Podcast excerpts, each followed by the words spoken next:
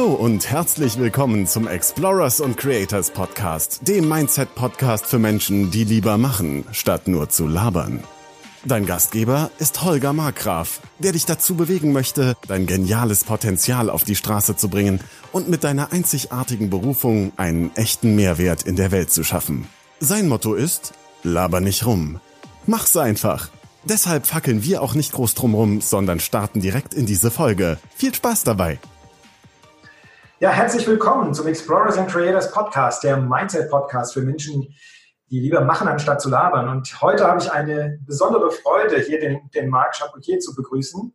Marc, wir haben uns kennengelernt in Wiesbaden. Das war eine ganz witzige Story, vielleicht kommen wir gleich noch drauf. Aber erstmal möchte ich, ja. dich, möchte ich dich vorstellen, weil ich finde es klasse, dass du hier bist. Du hast einen ganz besonderen Weg hinter dir, der dir und anderen viel Kraft gibt. Da werden wir auch noch drüber sprechen. Erstmal eine kleine Einführung für dich und für die Menschen, die dich nicht kennen. Du hast äh, im Prinzip bist du als äh, Fitnesstrainer gestartet, hast Sportwissenschaften studiert und hast dann deinen Master im Prinzip im Gesundheitswesen, also in der Prävention gemacht.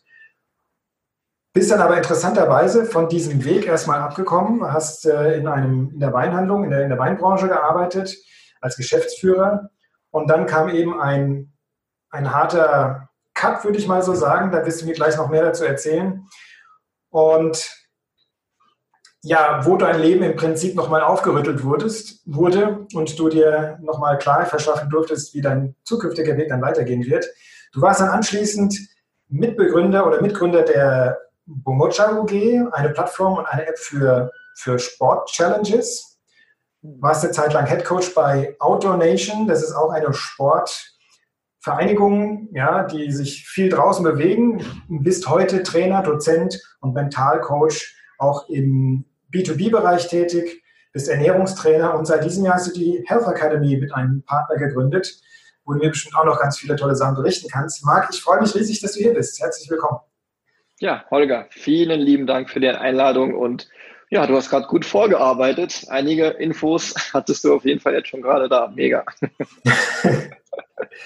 Ja, steigen wir mal direkt ein in deine Herausforderung, die du auf deinem Weg hattest. Du hast eine, mhm. durch das, durch das Auftreten einer unerwarteten Autoimmunerkrankheit, einer sehr seltenen Krankheit, ja, plötzlich vor ganz außergewöhnlichen Herausforderungen gestanden, nämlich wie, wie komme ich, werde ich mit dieser Krankheit fertig, wie komme ich mit dieser Herausforderung klar. Hm. Was hat dir geholfen, das zu bewältigen und ja, was konntest du daraus lernen für deinen weiteren Lebensweg? Wie hat dich das beeinflusst? Hm. Also es hat mich extrem beeinflusst, so beeinflusst, dass ich heute immer gerne sage, ich bin ein ganz anderer Mensch geworden. Auch meine Freundin, mittlerweile Verlobte, sagt auch, ich bin ein ganz anderer Mensch geworden. Um das vielleicht ein bisschen konkreter darzustellen, bevor ich krank geworden bin, war ich karrieregeil. Ich wollte einfach Karriere machen, wollte schnellstmöglich Geld verdienen, Millionär werden und ja, einfach wirklich Vollgas geben. Auch weil meine Familie auch schon sehr unternehmerisch äh, unterwegs ist seit mehreren Generationen und ich das so ein bisschen, ja, mir wurde das so ein bisschen in die Wiege gelegt und auch ein bisschen vorgemacht, vorgeahmt und ich wollte einfach nachahmen und habe das früher so gedacht, dass wenn man Gas gibt und wenn man Tag und Nacht arbeitet, ähm, bekommt man auch die Anerkennung seitens der Familie, seitens der Gesellschaft und deswegen lebt man auch. Das war so ein bisschen meine unbewusste Weltanschauung.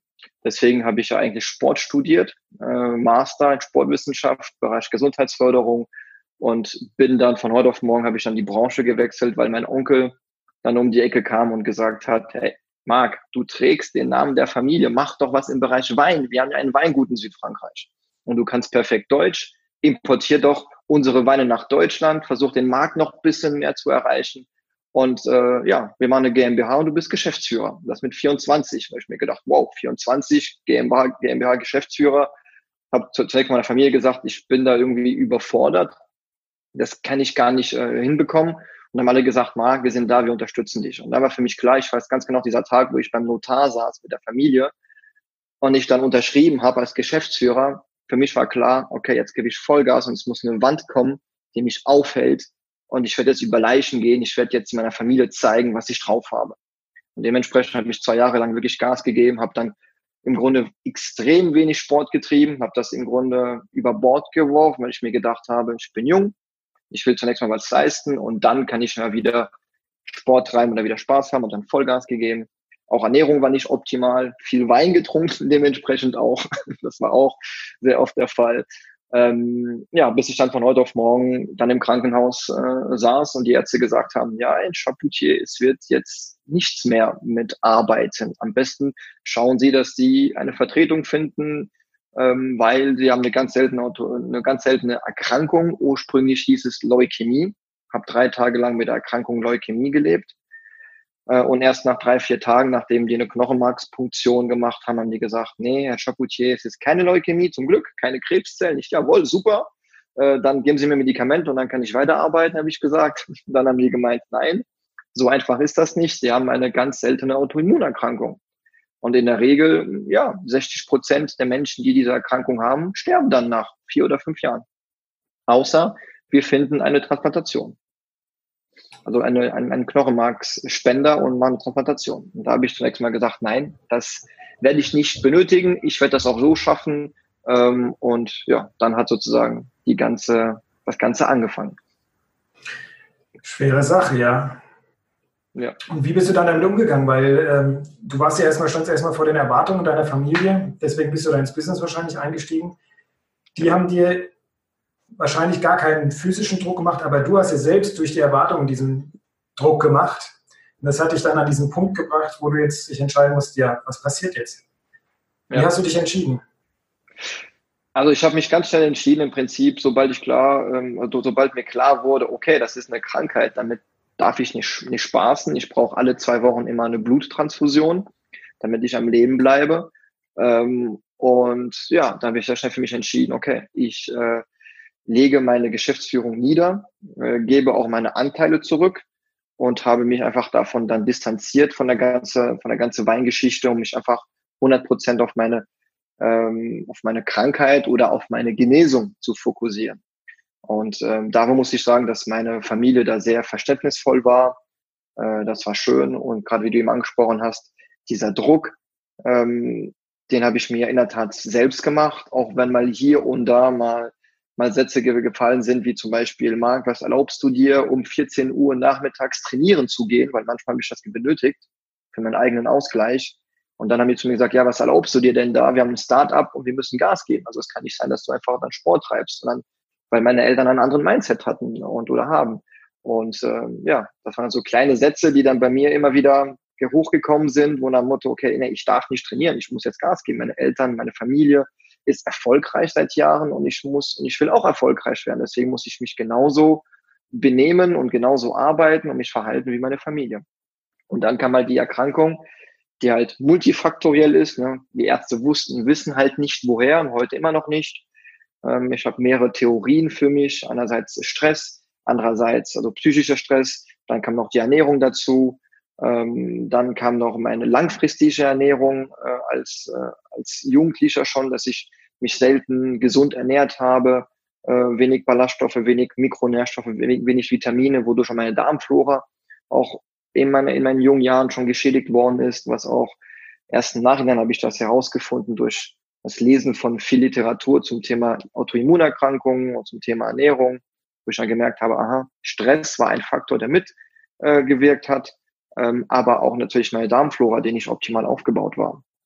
Und ähm, ja, wie gesagt, um auf deine Frage zurückzukommen, äh, meine Entscheidung war dann, alles niederzulegen, um mich vollkommen auf meine Genesung zu konzentrieren.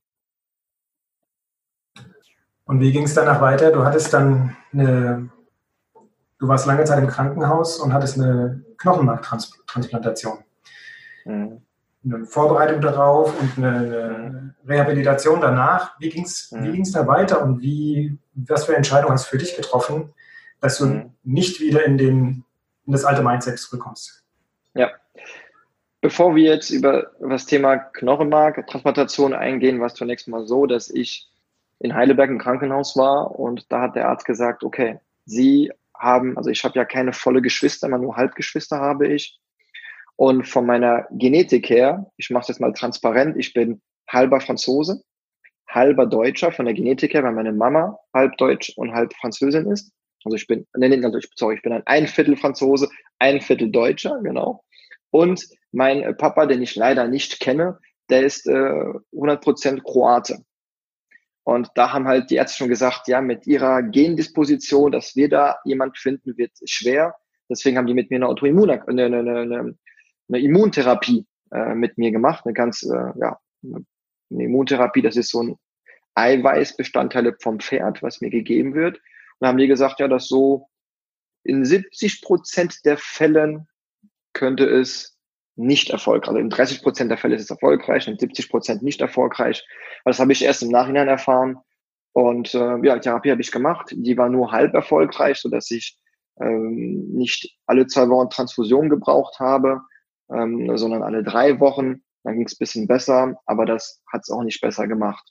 So dass nach circa acht Monaten die Ärzte gesagt haben, Herr Chapoutier, Sie bekommen immer noch regelmäßig Transfusion die, also Eisen kann sich da natürlich als, ähm, als, also als toxisches, ähm, ja, toxisches Mineral oder, oder, oder also Eisen kann sich ja ablagern auf meine, auf meine Organe, weil immer wenn ich Bluttransfusion bekomme, bekomme ich immer ganz viel Eisen auch in meine Blutbahn. Da meinten sie, nach einer gewissen Zeit müssen wir schauen, dass wir vielleicht die nächste Therapie angehen und versuchen, und zwar eine Transplantation. Weil sonst würden wir meine Organe versagen und dann ist es vorbei mit mir. Und da habe ich zunächst mal alles abgeblockt, habe gesagt, nein, nein, nein, ich schaffe das selber, habe dann sehr viele ähm, Heilpraktiker besucht, mal in Spanien, Italien, Südfrankreich, alles mögliche haben die mit mir gemacht. Aber es hat nie funktioniert. Und irgendwann mal habe ich dann entschieden für mich, ja, gut, dann suchen wir einen äh, Spender, schauen wir, was dabei, äh, was dabei rauskommt, in der Hoffnung, dass jemand gefunden wird, der passt.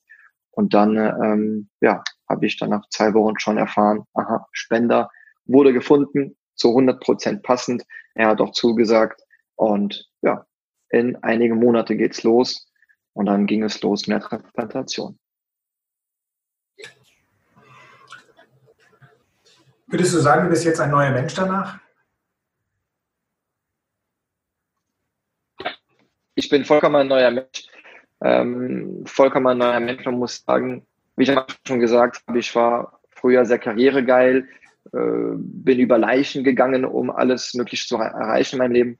Und heute durch die Erkrankung habe ich gelernt, mal zur Ruhe zu kommen, mal achtsam zu leben, mal das Leben zu genießen, mal zu, mal zu erfahren und zu wissen, was es wirklich bedeutet, geliebt zu werden und zu lieben selbst und auch die, ja, der Wert, den, äh, den Freunde und Familie hat, habe ich einfach mal gemerkt, weil wenn man gerade schwere Phasen hat und man ist wirklich am Ende und man hat dann eine Familie und Freunde, die dann da sind und einen unterstützen und einem ganz viel Kraft geben, ist das extrem wertvoll. Auch habe ich gemerkt durch die Erkrankung, dass sehr viel Freunde von früher auf einmal weg waren, die wirklich nur da waren, als ich fit war, als sie vielleicht von mir was haben konnten. Als ich krank geworden bin, habe ich dann wirklich den harten Kern erst erkannt, der äh, ja meine wirkliche Freunde und meine Familie.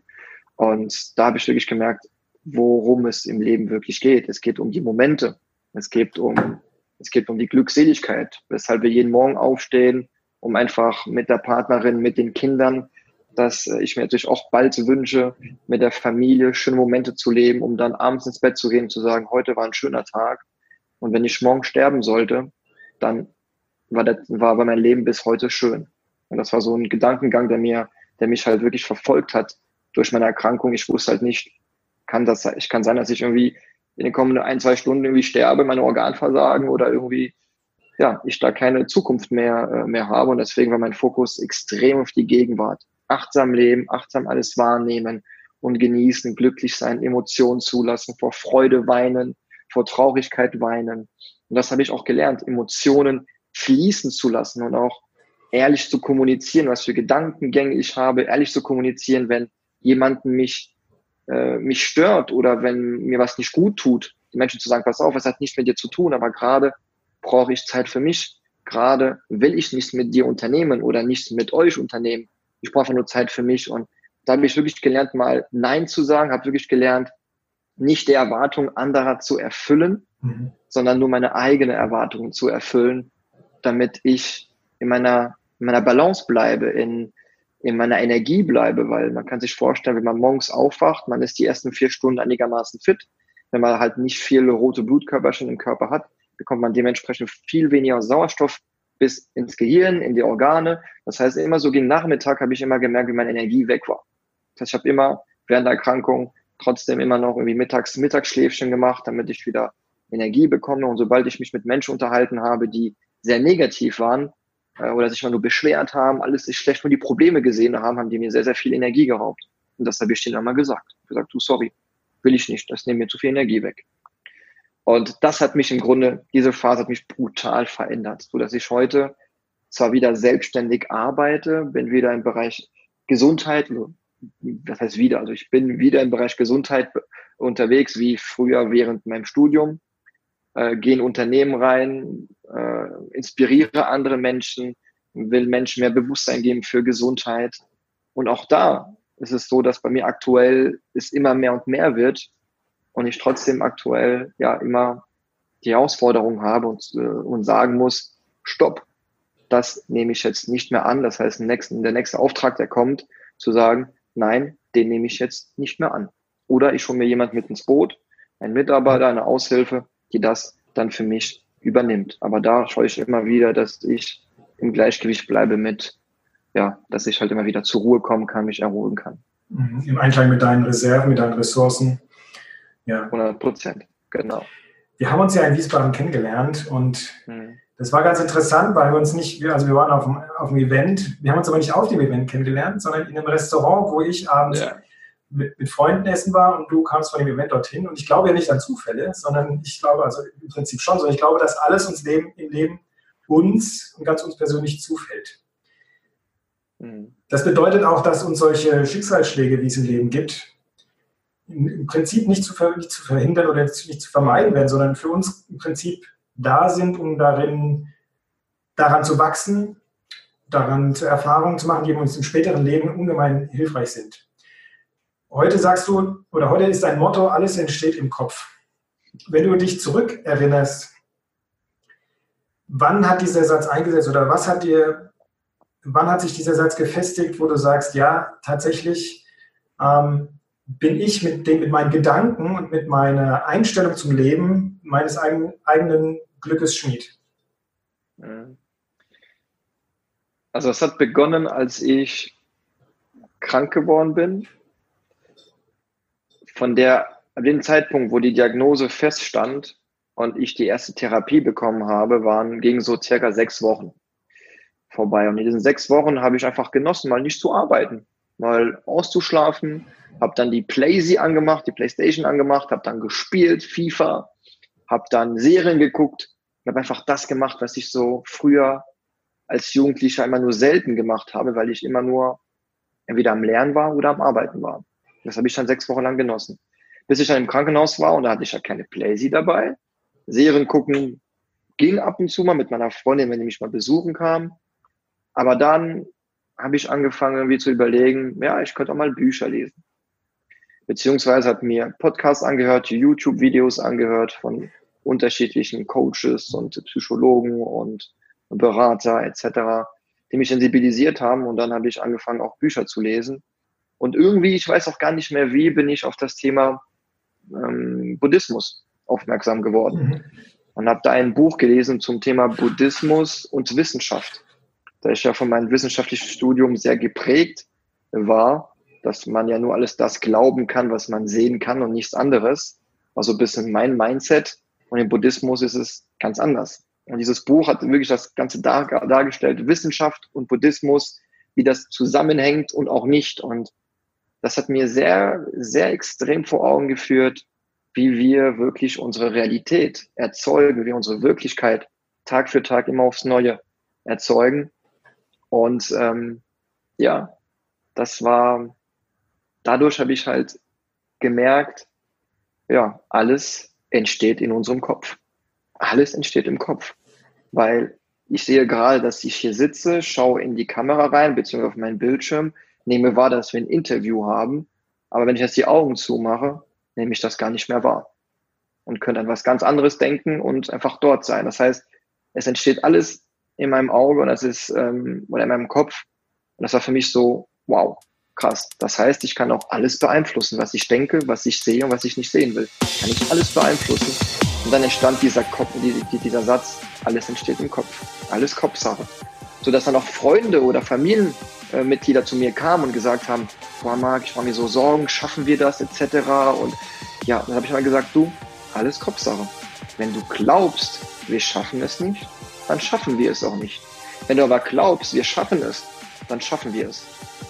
Und viele haben das gar nicht verstanden, aber jetzt im Nachhinein habe ich dann entweder so in kurzen Abstände, genauso wie in mittel, also mittellange Abstände oder ganz lange Abstände habe ich dann von, von Angehörige, von, von meinem Umfeld, von Menschen äh, als Feedback bekommen, boah Marc, dein Spruch, alles Kopfsache, hat mich geprägt und mir auch geholfen.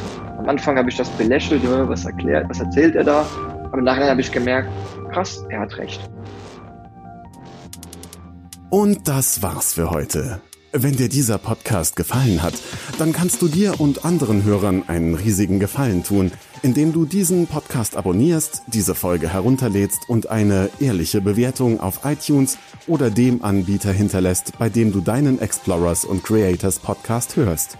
Schau auch gerne auf seiner Webseite www.holgermarkgraf.de oder www.markgraf-coaching.de und seinen Social Media Profilen vorbei und hinterlasse einen Kommentar mit deinen Fragen, Ideen und Anregungen. Dadurch hilfst du Holger, sich stets zu verbessern und weiteren guten Content zu produzieren, damit er aus seinen Hörern und sich selbst immer das Beste rausholen kann. Wir wünschen dir noch einen genialen Tag. Laber nicht rum, sondern rock das Leben.